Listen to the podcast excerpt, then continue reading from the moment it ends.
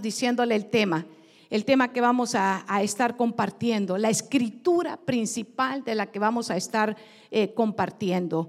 Y, yo le pedí a los hermanos de, media que lo puedan colocar y así usted pueda eh, eh, ver el, tema que son señales espirituales. Eso es lo que vamos a estar compartiendo. Y, y yo quiero decirle que me acompañe a orar, me acompañe a orar porque aquí hay un grupo de intercesión desde las 8 de la mañana orando por las peticiones de todo ese pueblo hermoso, pero que también en esta hora pongamos el tiempo de la palabra, pongamos el tiempo de la palabra para que no solamente llegue a nuestro intelecto, a nuestra cabeza, sino que baje a nuestro corazón de fruto y también lo pongamos en práctica así cuando caminamos, no solo aquí en este santuario hermoso, pero también en nuestra familia, también en nuestros lugares de trabajo, que la gloria del Señor siempre esté con ustedes. El apóstol Pablo, inspirado por el Espíritu Santo, dice así, por la gracia de Dios yo soy lo que soy y su gracia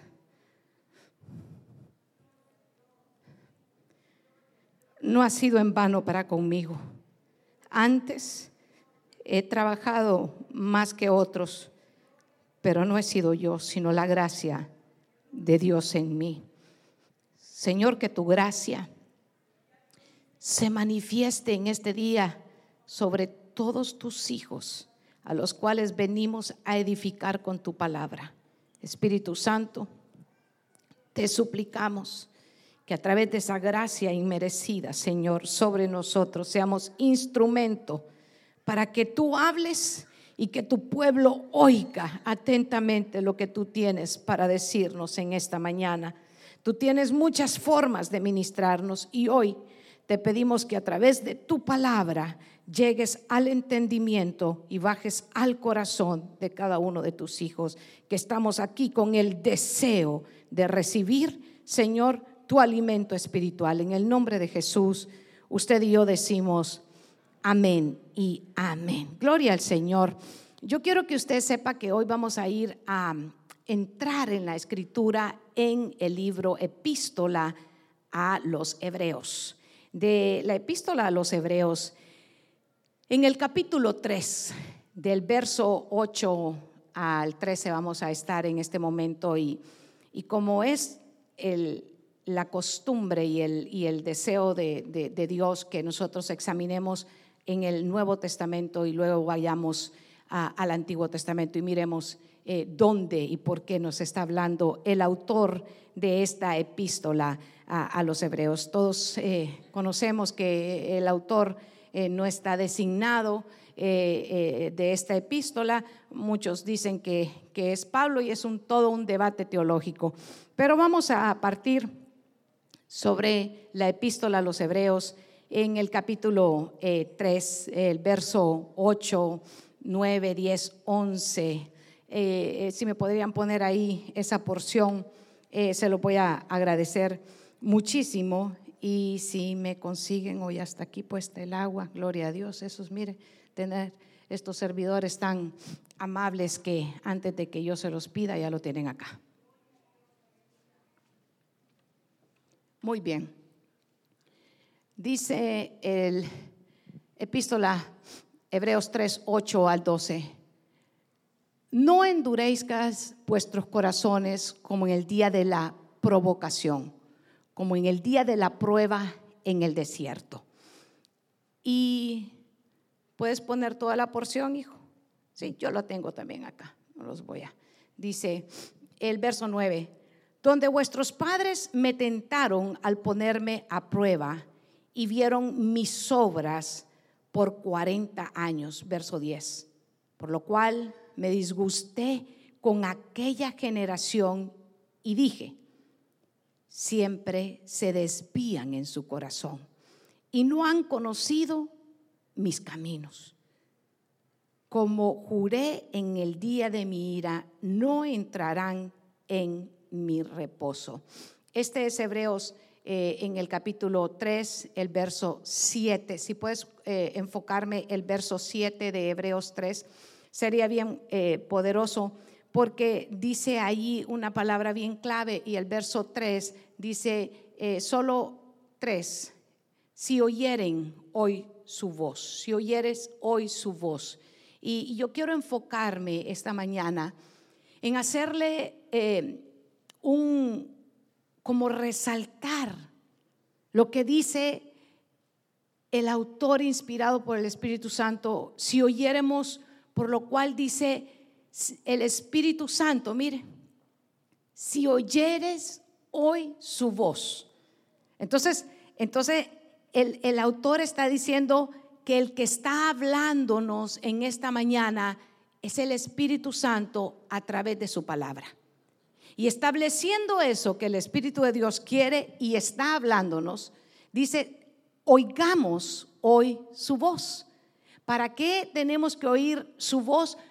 Para no endurecer nuestro corazón. Y cuando estaba meditando en esta escritura, puedo notar ciertas cosas que quiero decirle.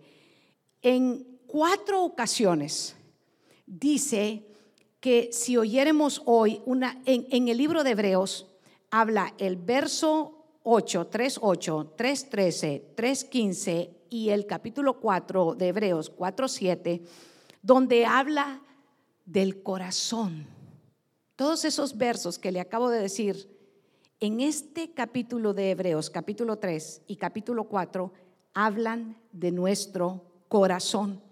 Y es tan importante que cuando nosotros nos sentamos a meditar en la palabra del Señor, podamos preparar nuestro corazón. Porque en el momento en que dejamos de oír, en el momento en que permitimos que nuestro corazón sea endurecido, entonces nosotros nos vamos desviando y nos vamos desviando y nos vamos acostumbrando a vivir de una manera que no nos va a edificar y que lo que trae al final es muerte y que desagrada al Señor.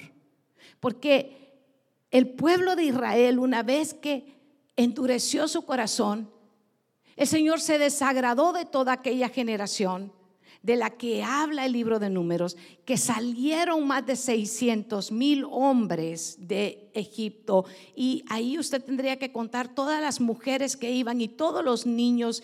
Y, y cuando ellos, ellos salen, ellos empiezan a tener un caminar en victoria, porque están viendo, están saliendo, hay una, una tremenda expectación de cómo Dios los saca de Egipto, pero a medida van caminando, a medida van experimentando las luchas, las pruebas, las dificultades, ellos van dudando. Y cuando entró la duda en su corazón, se endurecieron al punto que el Señor se desagradó de toda la generación. ¿Cuántos le dije? ¿Cuántos hombres eran? 600 mil.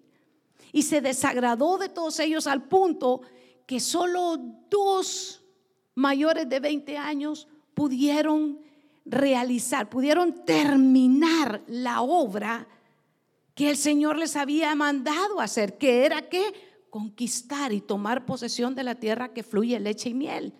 Solo Josué y Caleb, que estaban mayores de 20, pudieron entrar.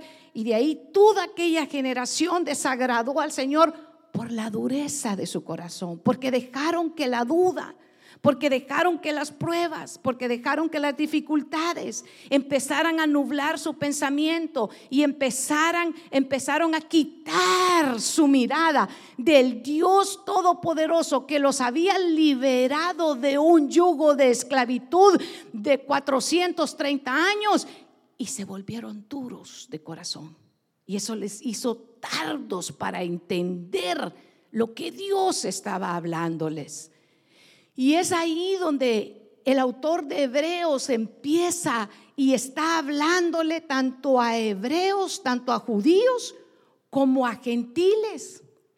Porque hay una porción que empieza a decir, hermanos, en, él empieza hablándole a los hebreos y está hablándonos a nosotros también. Y dice, hermanos, ustedes, para nosotros también es esa, enseñanza. Y yo quiero que usted eh, ponga eh, su atención en, estos versos de la Biblia que yo le quiero compartir acerca de por qué son importantes las señales, ¿Por qué es tan importante que nosotros podamos poner atención a las señales espirituales que Dios nos está hablando? Cuando usted viene a la casa del Señor a recibir su palabra y usted se sienta con una expectación.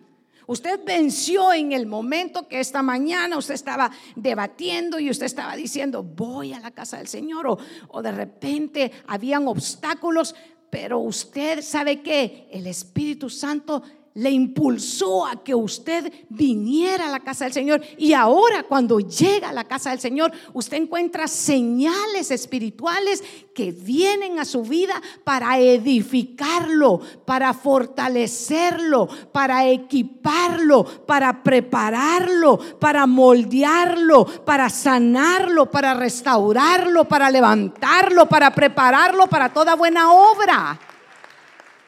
Y yo le digo, Señor, muéstranos las señales espirituales. Una de las señales de la que yo le quiero hablar esta mañana es que cuando usted omite las señales de tránsito en lo natural, usted está en problemas. Una señal serían los semáforos, las luces, ¿cierto? Cuando está en rojo, ¿usted qué hace? Stop, decía una de mis maestras, es stop en Estados Unidos. ¿Verdad? Parar y nada más. Pero si nosotros omitimos y no ponemos atención a las señales, podemos tener muchos problemas. En lo que estábamos viajando, en lo que estaba viajando, me encontré con algo bien interesante. Si una señal está equivocada, si una señal está equivocada, usted puede tener muchos problemas en un aeropuerto. Me dieron un tiquecito y me dijeron, en la puerta C número 11, usted va a abordar el avión. ¿Y qué hice yo? Me fui a la puerta C número 11 y me senté tranquilamente en esa puerta a esperar que llegara el tiempo de mi avión. Y esperé y esperé. Y de repente yo miraba que se iba todo el mundo, pero yo no miraba mi avión. Y entonces empecé a buscar y dije, aquí hay algo extraño, aquí algo, algo está pasando, algo está sucediendo y encuentro que mi puerta había sido cambiada, pero no me habían avisado. Entonces yo estaba con una señal equivocada, esperando un avión que nunca iba a llegar porque la señal había sido trastocada. Entonces usted y yo tenemos que tener mucho cuidado a las señales que le ponemos atención, porque no todo lo que llega a nuestra vida es una señal espiritual. Hay señales a las que nosotros no tenemos que atender. Pero hay señales cuando están en la palabra del Señor que sí son espirituales, a las cuales nosotros tenemos que tener mucho, mucho atención. Una de ellas es la señal de no dejar endurecer nuestro corazón. La dureza de corazón es una señal a la que nosotros tenemos que tenerle mucho, mucho atención ¿Y qué señal es ese cuando el, corazón está endurecido? Cuando, el, cuando la dureza de corazón se llega ya a establecer en nuestra vida, ya no queremos escuchar. Ya venimos al culto y decimos, ¿cuánto predican aquí? Una hora. Ah, no, eso es mucho. Eso es mucho. Ya escuchar una hora, eso. Ahora, lo más que yo puedo darle de mi atención son 15 minutos. Si pueden hacer todo, cantar, danzar, pedir la ofrenda y todo en 15 minutos, voy. Pero si son más de una hora, mm, una señal, una señal, un corazón endurecido. Una, pusiste, hijo, la, señal del corazón endurecido, a esa que tendríamos que ponerle, una dureza de corazón. Esa es una señal espiritual que tendríamos que tenerle mucho cuidado. ¿Qué hace usted cuando ve, cuando ve ese, esa señal en, en, el tránsito, usted cuando va manejando? ¿Qué hace? ¿Se lo pasa? ¿Verdad que no? ¿Qué hace? Precaución porque qué? Carros van pasando y usted no lleva la vía. No le vaya a pasar como me sucedió hace algunos años, que sabe lo que es un semi, ¿verdad? Un, un eh, trailer. Sí, y me dijo alguien que iba manejando conmigo, no, no, usted no se quite, me usted lleva la vía, me dijo. Y el trailer ya estaba aquí, ¿verdad? Y entonces le dije, no, pero ¿de qué me va a servir llevar la vía cuando ya tengo el trailer encima? Solo para que cuando venga el policía diga, no, pero ya llevaba la vía. Pero se murió porque quedó aplastada detrás, debajo, ¿verdad? Que Dios reprenda, ¿verdad? Pero, pero no podemos hacer eso. Cuando vemos una señal así, ¿qué hacemos? Precaución. Cuando nuestro corazón está endurecido, ¿qué tenemos que tener? Precaución. Tenemos que decir, no, Señor, yo tengo que volverme de este sentir que yo tengo. ¿Cómo puede ser que yo vaya a, entretenerme, a hacer muchas cosas y allá sí soporto tres horas debajo del sol? y hasta con la camisa del equipo, no voy a hablar de ningún deporte, estoy hablando de todos de todo, ¿verdad? Porque después se me pueden sentir los del fútbol, los del básquetbol, los del, de todo. Y ahora mayormente con las Olimpiadas todos los deportes están de moda.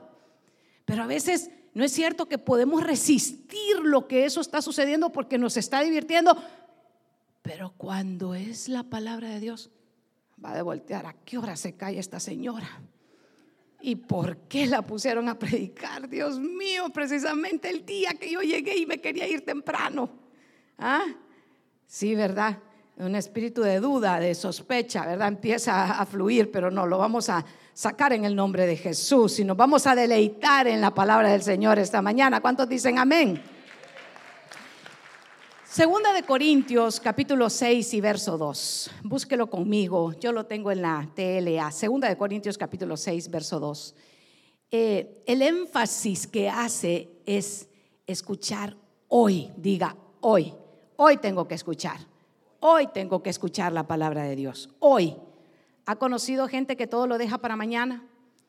Esos proyectos que se dejan para mañana, quiero decirle, nunca se realizan. Mañana empiezo la dieta. No es cierto, nunca la inicia uno. Mañana empiezo a hacer ejercicio. No es cierto, no lo hace. Mañana empiezo a disciplinarme con un tiempo por lo menos de cinco minutos en oración. No es cierto, es hoy. Hoy es el día del Señor. Hoy es el tiempo de salvación. Hoy es el día que el Señor nos está hablando. Dice amén. Segunda de Corintios capítulo 6 y verso 2 dice así. Pues Él dice, ¿quién dice? Dios. En el tiempo propicio te escuché y en día de salvación te socorrí. He aquí, ahora, hoy, diga hoy, hoy es el tiempo propicio. He aquí, ahora es el día de salvación.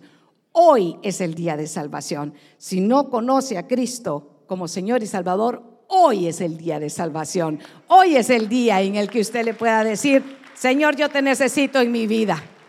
Y aún si ya lo tiene como Señor y Salvador, hoy es un buen día de reafirmarse en la fe en el Señor Jesucristo.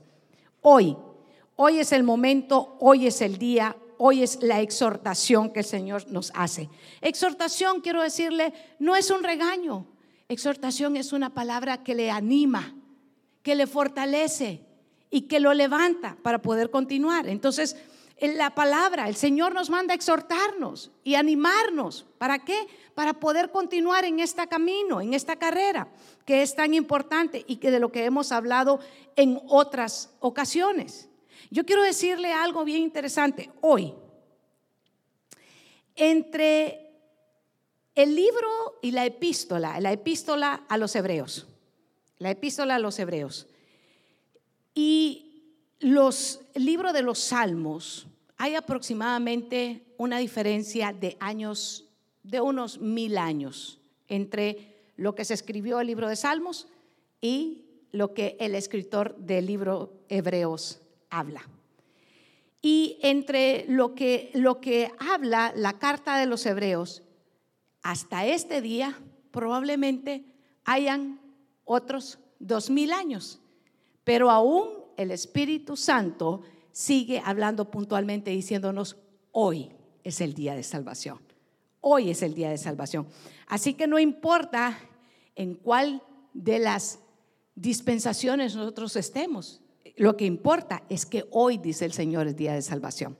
Y, yo quiero decirle que me gusta mucho cuando el autor de Hebreos hace el énfasis en que no permitamos que haya un corazón endurecido y habla esos cuatro versículos que le hablé solo de no dejar que nuestro corazón se endurezca. Porque cuando el corazón se endurece, vienen dudas. Ya empezamos a poner duda en nuestro corazón. Y yo le decía a, Melissa, ponme un, sign, uno de los, de los señales de, tránsito que, hable acerca de la duda.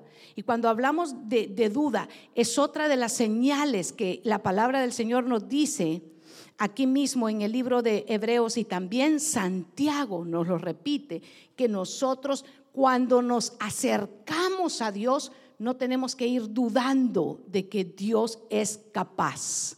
Dios es capaz de hacer más abundantemente de lo que nosotros podemos pedir y de lo que podemos esperar que Dios va a hacer por nosotros. Y cuando hay una duda, es como cuando usted está entrando en una calle que es un wrong way, que le decimos acá, una, calle que no debe de entrar. La duda no debe de entrar en nuestro corazón. La duda definitivamente es un lugar no transitable. Diga, en esa calle yo no voy a caminar.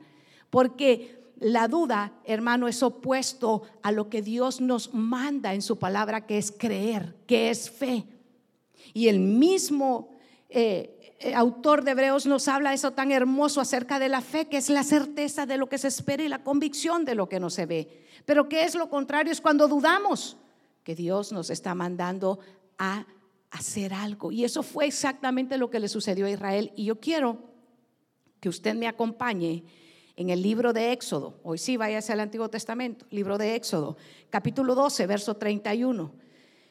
Hay dos eventos en, que marcan eh, en cuanto Israel dudó después de que después de que Dios lo liberó con esa mano poderosa de su cautiverio.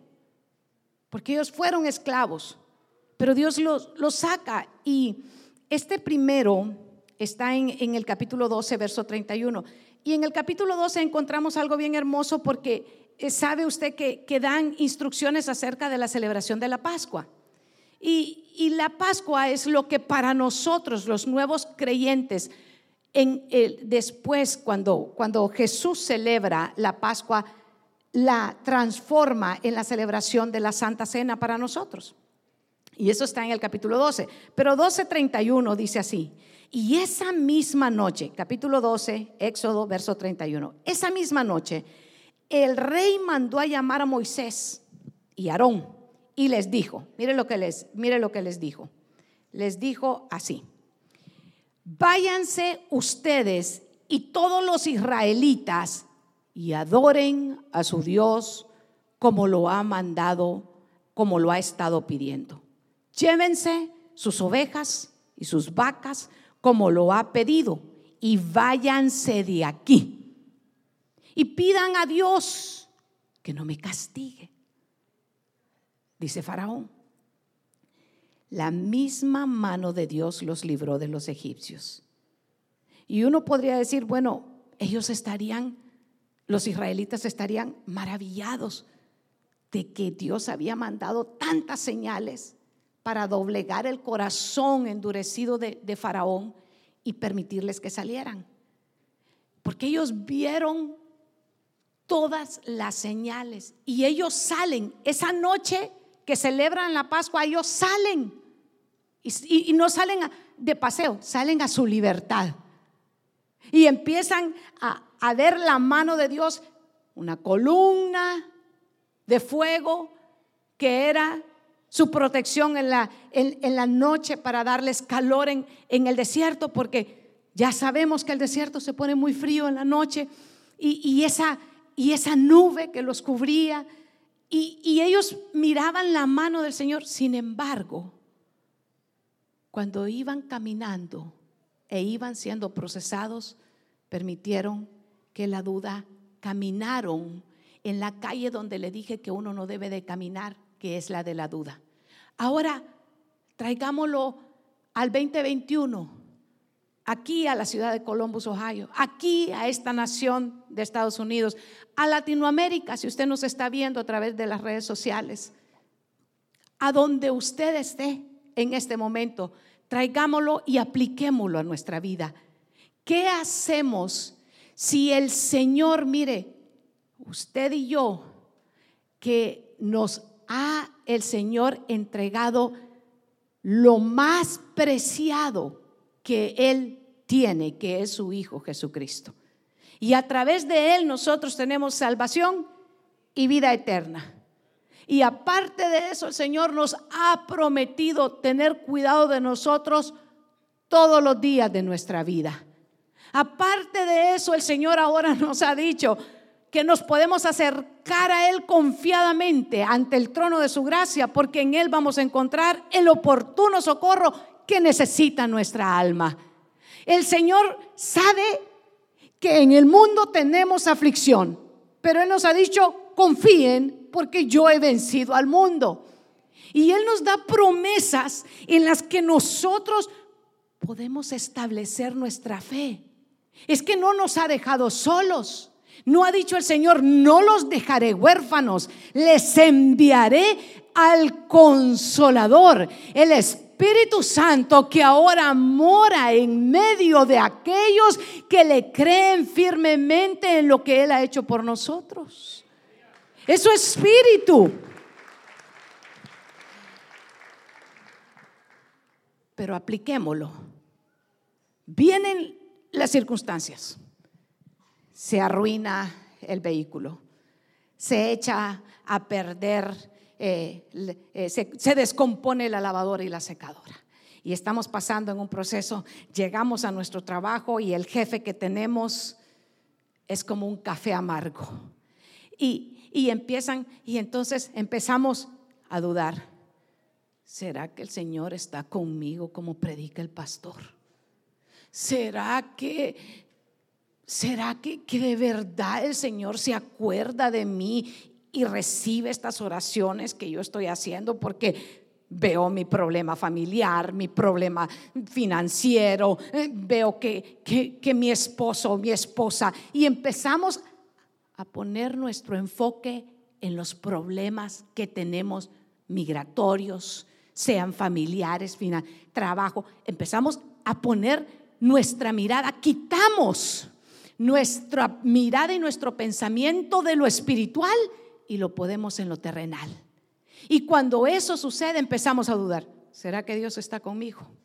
¿Será que vale la pena que yo esté? Y, em, empezamos a ponernos y ponernos circunstancias que definitivamente, ¿sabe qué? Van a pasar. Van a pasar. Todas esas circunstancias y todas esas luchas que tenemos, el Señor las permite, porque nada nos acontece que no sea la perfecta voluntad de Dios. Dios permite esas circunstancias en nuestra vida porque Él está ejercitando nuestra fe, pero no nos ha dejado y no nos ha desamparado. ¿Y qué tenemos que nosotros hacer? No caminar en la calle donde empieza la duda, donde hay una señal que dice duda, usted y yo no tenemos que caminar en esa calle, sino que ¿qué tenemos que hacer? Fortalecernos en el poder del Espíritu Santo y decir, en medio de esta circunstancia, el Señor ha traído una promesa para mi vida, yo voy a quitar mi mirada del problema y voy a poner mi mirada en la promesa que Dios ha establecido para mí. ¿Qué hace usted cuando mira una señal de stop? Usted para ¿Qué hace cuando usted mira una señal que dice wrong way? Usted no entra en esa calle. Porque usted sabe que si usted entra en, el, en la autopista, en, en, una señal donde dice que usted no entra, usted va a encontrar a todos los vehículos en contra suya. Y usted va a tener un grave problema. Y, y fíjese que encuentro que Israel, nosotros vemos Éxodo en el capítulo 14 y el verso 11. Éxodo capítulo 14, verso 11 y 12. Mire Israel. Mire, mire lo que está sucediendo. Están teniendo las primeras luchas en el desierto después de salir victoriosos. ¿Ok? Eso ese es el trasfondo de lo que está pasando en Éxodo capítulo hermano 14, verso 11 y 12. Están teniendo problemas. ¿Tiene usted problemas? Ni me los cuente, que no me quiero desmayar. ¿Verdad? Pero ¿verdad que todos conocemos que en algún momento de nuestra vida pasamos problemas? ¿Pasamos dificultades? ¿Pasamos situaciones adversas? Sí. Israel las pasó. Y, mire cómo, cómo, cómo fue lo que ellos empezaron. ¿Por qué nos sacaste de Egipto? ¿Contra quién están hablando? Contra Moisés. ¿Y qué había hecho Moisés? La voluntad de Dios. Pero mire, ¿por qué nos sacaste de Egipto? ¿Por qué nos trajiste al desierto? ¿Acaso no había en Egipto lugares para enterrarnos? ¿Qué estaban pensando? En morirse. ¿No habían, no habían lugares donde nos pudieran enterrar en Egipto? ¿Por qué nos sacaste? ¿Por qué nos trajiste? Hacía un poquito que habían estado celebrando y que habían estado pasando el mar en seco. Y que una, una de las, de las la, hermana de, de Moisés, Miriam, estaba cantando cánticos y todos iban danzando detrás de ella. Pero cuando vinieron los primeros problemas, vinieron y entró la duda en su corazón, la dureza en su corazón. ¿Y qué empezaron a hacer? ¿Por qué? Y dice así, no te dijimos que no nos molestaras, que nos dejaras trabajar para los egipcios. Hubiese sido mejor seguir allá como esclavos que venir a morir en el desierto. Mire, a veces somos un poco duros con, Israel y decimos, pero qué pueblo más necio. A veces decimos así, pero tenemos, somos llamados a bendecir esa nación. Pero este Israel está endurecido, está murmurando, está dudando, están diciendo, ¿por qué no sacaste? Y a veces nosotros estamos en cualquier parte de Latinoamérica o estamos aquí en Estados Unidos y decimos, ¿para qué me vine a esta ciudad? Si aquí, aquí no está la comida como a mí me gusta. Aquí hace mucho frío. Aquí no hay un lago como el de Amatitlán. Aquí eh, no están las playas como las de Acapulco. Aquí eh, definitivamente faltan los cocos a la orilla de la calle para que uno pueda tomarse un agua de coco cuando uno quiera. Y empezamos a decir, ¿para qué me vine? ¿Para qué le hice caso? Es que bien allá allá en el sepulcro donde está toda mi familia, ahí quería quedar yo enterrado también. Yo conozco gente que así está, fíjese. No se están muriendo, pero ¿sabe que están añorando? Allá el sepulcro de mi, toda mi familia, allá, porque pues como unas capillas, ¿verdad? Así grandes. Ahí quiero estar. Y digo yo, pero si el Señor todavía no te está llamando.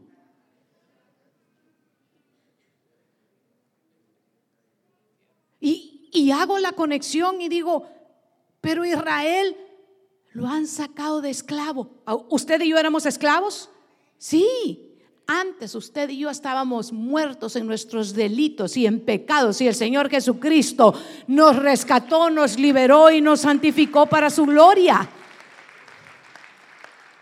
¿Por qué en lugar de estar comparando y en lugar de estar diciendo, ¿por qué será que estoy aquí en esta ciudad?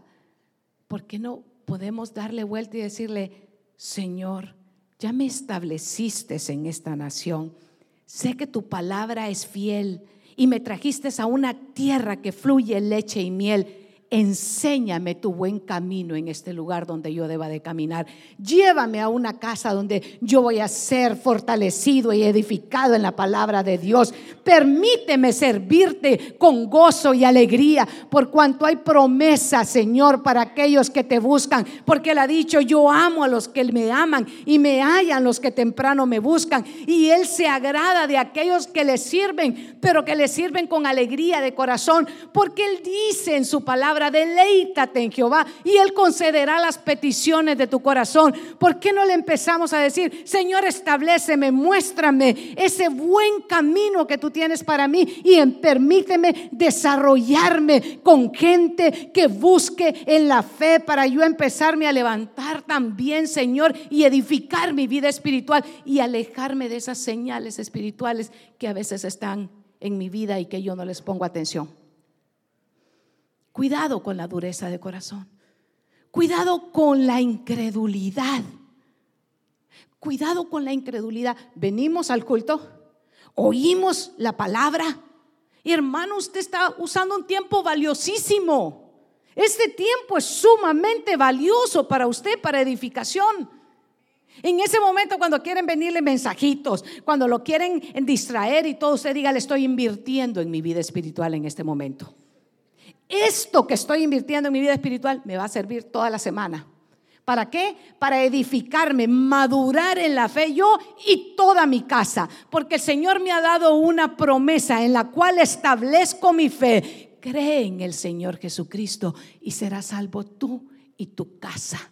Cuando usted viene, está buscando edificar su casa espiritual, no construyendo en la arena, sino construyendo sobre la roca. Y esa roca no es cualquier roca, esa roca es Cristo Jesús, donde usted está edificando su vida espiritual y usted está usando minutos que son valiosos en su vida. ¿Cuántas veces alguien se ha encontrado a alguien? Ay, ¿dónde te metes el domingo de la mañana? Allá vas para la iglesia a perder el tiempo vas. Y empiezan los dardos del maligno. Los dardos del maligno a decirle, no lo hagas, pero usted tiene que fortalecerse en el poder del Señor, en el poder de su fuerza y decir, cuando yo voy, voy a invertir en mi vida espiritual para fortalecer y levantar toda mi casa.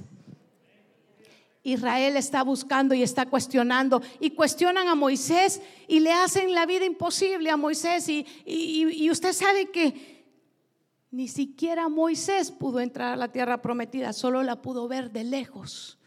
¿Por qué? Por toda la murmuración que aquel pueblo llevaba tantas y tantas quejas.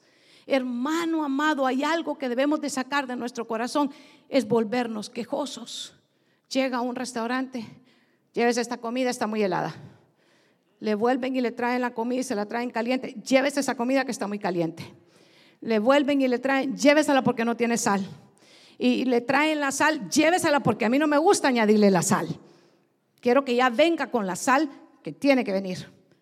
Eh, eh, llega y le invitan un café, este café no me gusta. No, no, este café como que le falta alma. Y yo digo, el café tiene alma, pero bueno, ese sería otro debate teológico, ¿verdad? Y, le ponen el café y dicen, no, yo quería descafeinado. No saben que tengo presión alta y el que le está sirviendo no sabe que tiene presión alta. Y empieza aquel, hermano que le dicen, eh, ¿querés ir a comer conmigo? Y uno le dice, no, con este no. ¿Para qué? Si el pobre mesero se vuelve como un púlpito y nunca, así, nunca va a quedar bien con el hombre con la mujer. Israel estaba murmurando y le decían, le decían a Moisés, ¿por qué nos sacaste? ¿No habían allá sepulcros? ¿Para qué nos trajiste? Bien estábamos de esclavos en el... Hermano, usted ha conocido que ellos decían que estaban bien de esclavos y de esclavos estaban clamándole al Señor para que los liberara. Y aún empezaban, es que bien comíamos esto y comíamos lo otro. Y no es cierto. Comían como esclavos, vivían como esclavos, estaban como esclavos. Y el Señor los saca con mano victoriosa, con mano poderosa, les da, ¿sabe qué? Y les dice, ustedes van a ir a establecerse a una tierra, les habla de la tierra. Moisés envía espías, les dicen los espías, la tierra en verdad fluye leche y Sí, hay, gigantes, pero, pero podemos, dijo, dijo y Caleb y el otro dijeron, no, nosotros nos mirábamos como langostas. Dudaron. Si Dios los había sacado de Egipto, ¿no los podía también liberar de los gigantes? E, ¿Es que acaso el Señor solo era poderoso en Egipto? ¿No, era, ¿No iba a ser poderoso en Canaán también? ¿Es que acaso el Señor solo es de tu ex tierra, no es de esta tierra también el Señor? ¿Es que acaso el Señor solo se manifestaba allá en Latinoamérica? ¿No se manifiesta aquí el Señor también? ¿No hemos visto milagros poderosos también en este lugar? ¿No hemos visto al Señor sanando de cáncer en este lugar? ¿No hemos visto al Señor haciendo obra poderosa en medio de este lugar también? Es que si tan solo orara el fulanito por mí allá, entonces yo no sería estéril. Una palabra del Señor que tú oigas con fe, por el instrumento que el Señor elija, Y el Señor produce un milagro en tu vida si lo oyes con fe, si te alegra, alejas de la incredulidad. El Señor declara, no habrá mujer que aborte, no habrá estéril ni aborte en mi tierra, dice el Señor. Y yo lo creí.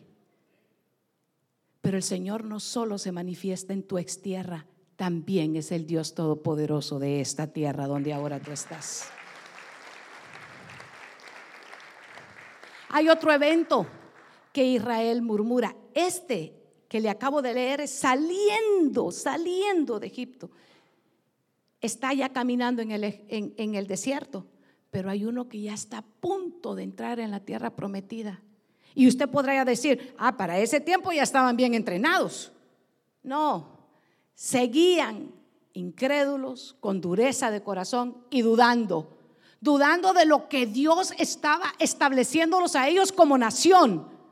Tú no tienes que dudar que Dios te ha dicho a ti que Él te ha amado con amor eterno. Y por ese amor eterno que el Señor tiene sobre tu vida, ha entregado lo más precioso. Porque de tal manera el Señor nos ha amado que ha entregado a su Hijo, a Jesucristo, para que todo aquel que en Él crea no se pierda, mas tenga vida eterna. Esa vida eterna que usted y yo estamos disfrutando desde ya. Desde ya el Señor nos ha permitido que nosotros empecemos espiritualmente, ¿sabe qué? A disfrutar de nuestra vida eterna. Este evento se encuentra en Éxodo 17, en el capítulo 17, verso 1 al 4.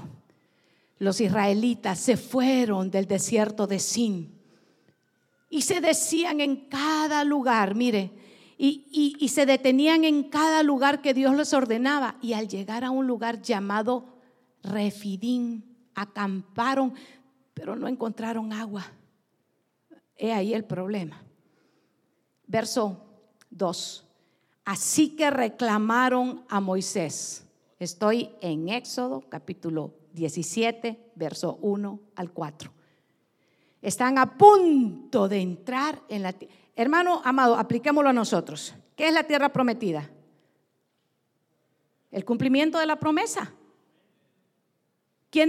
¿A quiénes les gusta ver el cumplimiento de la promesa? ¿Verdad que es hermoso? E, es difícil cuando se empieza un proyecto, pero verdad que es más lindo cuando se termina. Cuando, cuando usted vio ahora que nos pusieron ese clip, vemos el inicio del proyecto y uno dice, Dios mío, si me cuesta barrer mi casa, ¿cómo no va a costar barrer para un estacionamiento de 350 vehículos? ¿Sí o no? Pero verdad que es más lindo cuando venimos al cumplimiento de todo el proyecto. Yo no sé usted, pero yo me lo disfruté ayer porque yo dije, yo vine al cumplimiento, gloria a Dios, dije yo, qué lindo. Pero, pero mire qué interesante. Le reclaman a Moisés porque ellos están a punto de entrar en la tierra prometida, que es Canaán, diga Canaán, tierra que fluye leche y miel. Y le dijeron, tenemos sed, danos agua para que bebamos. Y Moisés contestó, ¿Y por qué me reclaman a mí? ¿Por qué dudan del poder de Dios? ¿Qué le dije que es una de las señales espirituales donde usted no debe de entrar? En la calle de la duda. En la duda. Pero el verso 3, pero era tanta la sed que tenían que comenzaron a criticar a Moisés y le dijeron, ¿Para esto nos sacaste de Egipto? ¿Para matarnos de sed con nuestros hijos y nuestros animales? Verso 4. Entonces Moisés le pidió ayuda a Dios y le dijo, ¿qué voy a hacer con esta gente? Poco les falta para apedrearme. Yo creo que los predicadores se van a identificar en esta porción de las escrituras, porque creo que todos los pastores en alguna etapa de nuestra vida el día lunes pensamos eso. Señor, yo creo que no me quieren. Yo creo que ese mensaje estaba muy difícil.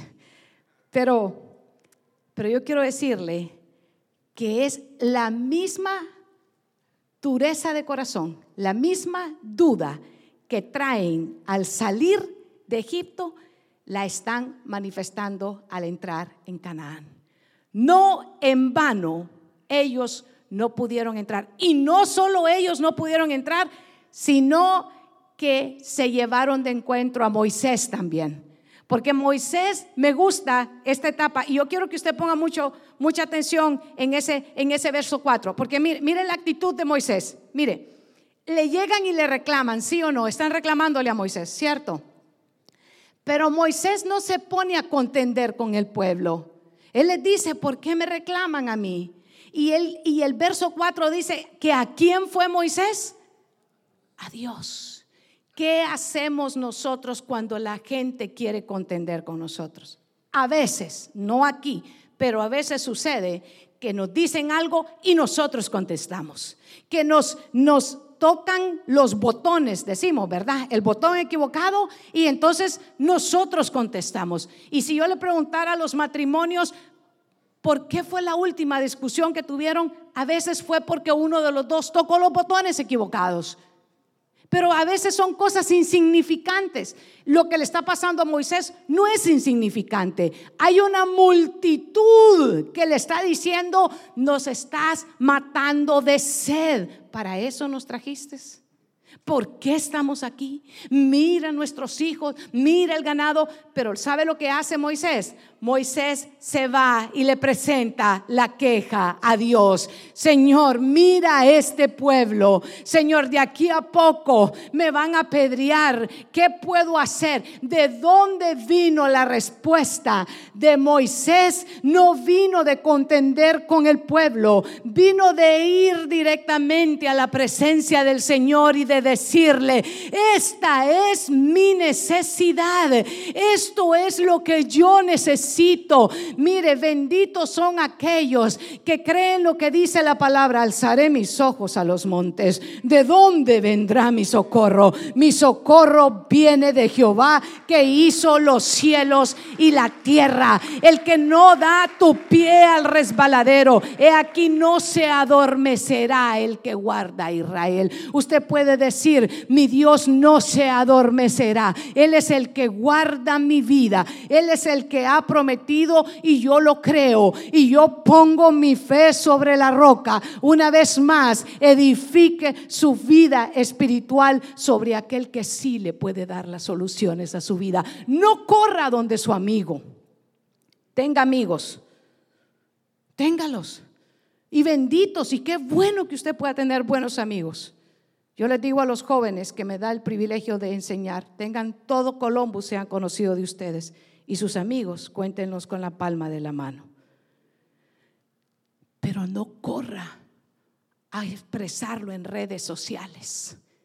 No lo no lave, no abra su corazón delante de cualquiera. Hay algo precioso que nosotros podemos hacer y que hacemos en esta casa y que siempre lo vamos a seguir haciendo en esta iglesia. Y es los tiempos en los que en oración podemos traer nuestras peticiones delante del Señor. Porque Moisés no fue a contender con el pueblo. Moisés se fue a presentarle su queja al Señor y le dijo, mira este pueblo, el que abrió el agua, el que sacó el agua de la roca fue Dios mismo. Y de esa roca dice el Nuevo Testamento que esa roca era Cristo, el que les saciaba, el que les daba de beber a ese pueblo. Hermano amado, ¿qué podemos aplicar de esta porción a nuestra vida? Corramos a presentarles nuestras necesidades a Dios. Busquémoslo a solas, busquémoslo a tiempo, busquémoslo afuera de tiempo persista, insista. ¿No ha visto la realización de esa petición? Insista nuevamente. ¿No ha llegado ese esposo a los pies de Cristo? persista nuevamente, llegue delante del Señor dándole gracias por la conversión de aquel que ahora mismo usted no lo ve, pero con los ojos espirituales usted lo ve sirviendo al Señor desde ya, diciéndole, Padre, y si son para Él, déselas fuerte.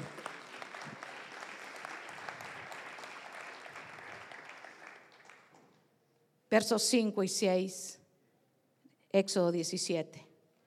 Dios contestó. ¿A dónde fue Moisés?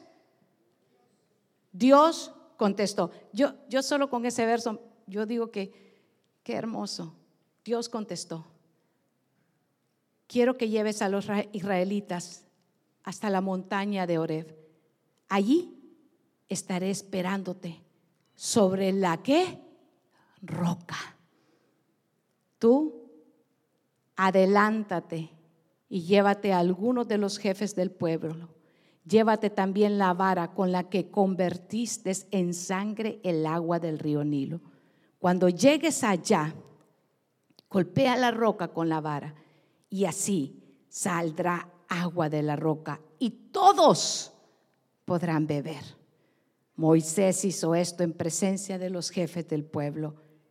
A ese lugar le puso por nombre Meribá, que significa reclamo. Diga reclamo, un reclamo. Pues el pueblo le había reclamado a Dios. Ahí es donde yo quiero que usted ponga sus ojitos. En el verso que leímos primero decía que el pueblo fue donde Moisés, ¿sí? Pero mire cómo se tomó este reclamo. El reclamo fue directamente a Dios. Moisés estaba cumpliendo lo que Dios le había dado. Pero ellos tenían duda en su corazón, tenían murmuración a causa de la sed. Cuando vienen los problemas, aprendamos a ir delante de Dios y reconocer que Dios es más grande que nuestro problema y más grande que nuestra dificultad y que nuestra dependencia no depende, sabe que no es porque cambien las circunstancias. Hace un par de semanas le decía, apunte a donde está el norte. Y si usted recuerda, dijimos que el norte está para allá. ¿Para dónde está? Le dijimos que el norte está para allá. Y le dije que no iba a cambiar. No va a cambiar porque ese es un punto cardenal. No va a cambiar. Los principios de Dios no cambian. Él ha dicho que Él ama a los que le aman. Y, y, nosotros tenemos que aprender que los principios de Dios son eternos. Y cuando Él nos ha dado una promesa, nosotros tenemos que confiar en esa promesa. Hebreos 13:12, vamos a ir cerrando el mensaje. Ten cuidado, hermanos. Aquí ya está hablando a los hermanos. ¿Hay hermanos en la fe aquí? Gloria a Dios. ¿Estoy en medio de hermanos de la fe aquí? Gloria a Dios. Hermanos, no sea que en alguno de ustedes haya un corazón malo de incredulidad. Había una de las señales de incredulidad, hijito. Sí, había una de duda, una de incredulidad y una de dureza de corazón. Yo quisiera que pusieras la de la de la esa es la dureza de corazón, la de la duda y hay una ah de incredulidad. Déjala ahí. Tenga cuidado. No sea que en alguno de ustedes haya un corazón malo de incredulidad para apartarse del Dios vivo. Antes, exhortaos los unos a los otros cada día. Mire, diga cada día, cada día, mientras todavía se dice hoy, hoy, hoy, hermano, mientras todavía se dice hoy no sea que en alguno de ustedes sea endurecido por el engaño del pecado, porque somos hechos partícipes de Cristo, si es que Él retenemos firme hasta el final el principio de nuestra seguridad, dice esta versión, tal vez la suya diga salvación. En cuanto se dice, si hoy oyes su voz, no endurezcas sus corazones como en el día de la prevaricación. Ese es el tiempo, lo que está hablándonos es las porciones de la escritura que lo llevé al Antiguo Testamento. El autor de Hebreos está haciendo la conexión y está diciéndole a los oyentes, no haya, tengan cuidado cuando haya un corazón endurecido, cuando haya duda, cuando haya incredulidad en sus vidas tiene que tomarlas como señales espirituales donde usted no debe de entrar. La incredulidad, oír el mensaje, Está usted ahora mismo, sabe que cayéndole una lluvia de bendición de la palabra sobre su vida y está cayendo sobre usted y usted es una buena tierra. Y cuando cae la lluvia en la buena tierra y hay una buena semilla, que el que sale a sembrar la semilla es nuestro Padre Celestial. ¿Y cuál es la semilla? La palabra de Dios que ahora mismo está siendo sembrada en su corazón. Entonces usted produce, usted tiene que cuidar que cuando los dardos del enemigo vengan al cruzar esas dos puertas, o quizá mientras usted está sentado, ahí mismo viene la duda y empieza usted a pensar las cosas que usted tiene que hacer en el proceso de la semana. Quizás sea, ¿sabe qué? La entrevista de trabajo que tiene que ir. Quizás sean los documentos migratorios que tiene que mandar. Quizás sea las casas donde usted está aplicando para comprar.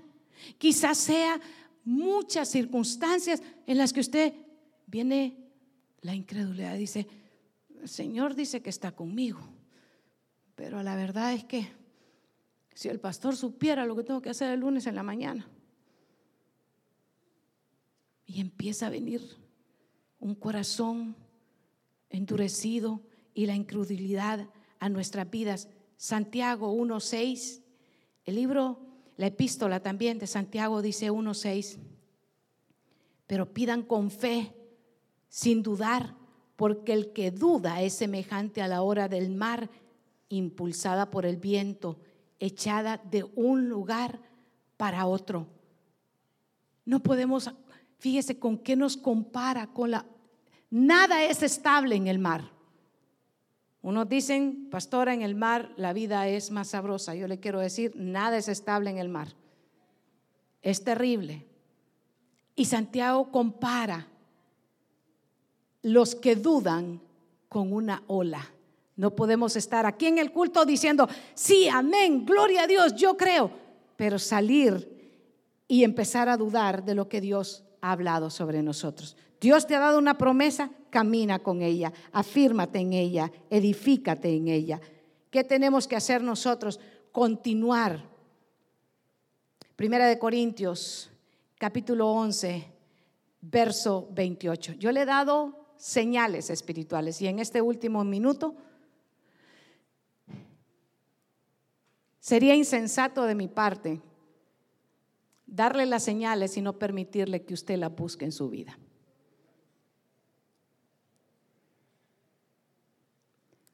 ¿Dónde han estado con el corazón endurecido?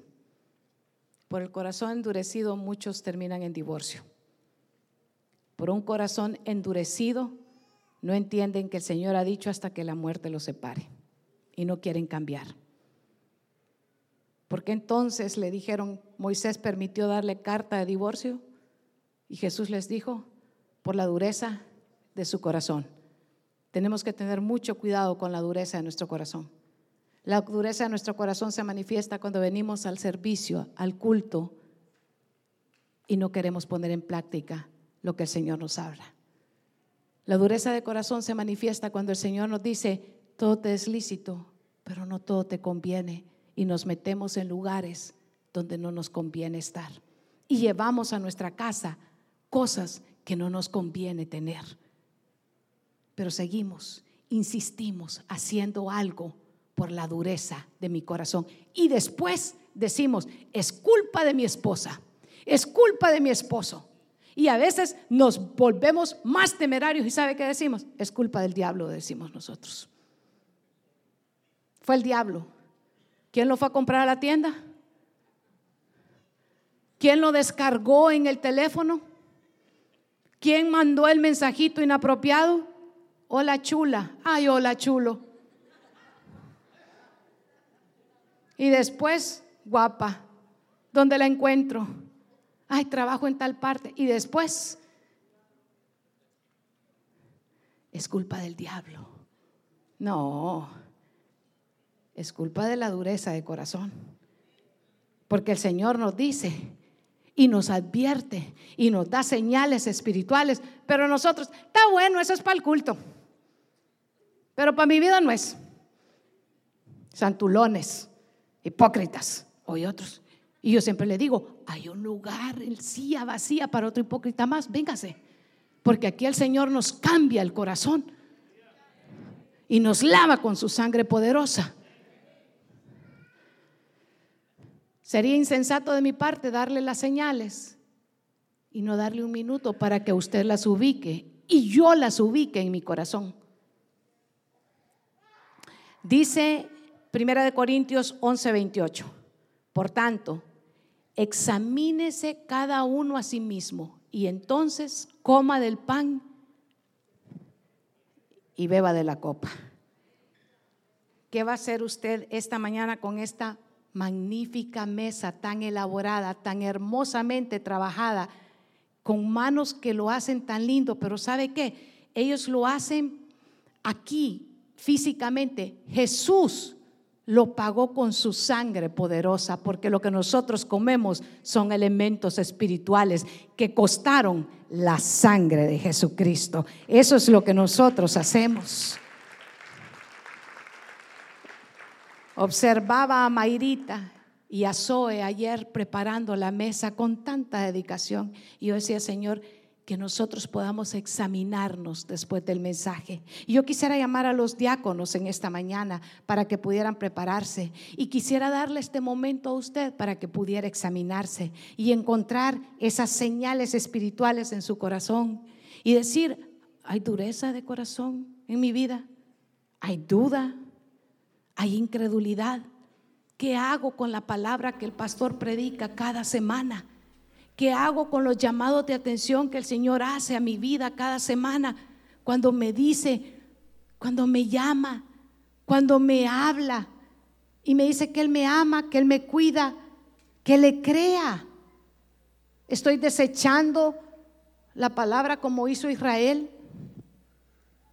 Examínese ahora mismo y si hay dureza de corazón, dice la palabra, dice el Espíritu Santo a la iglesia esta mañana, que si hemos pecado, abogado tenemos para con el Padre, a Jesucristo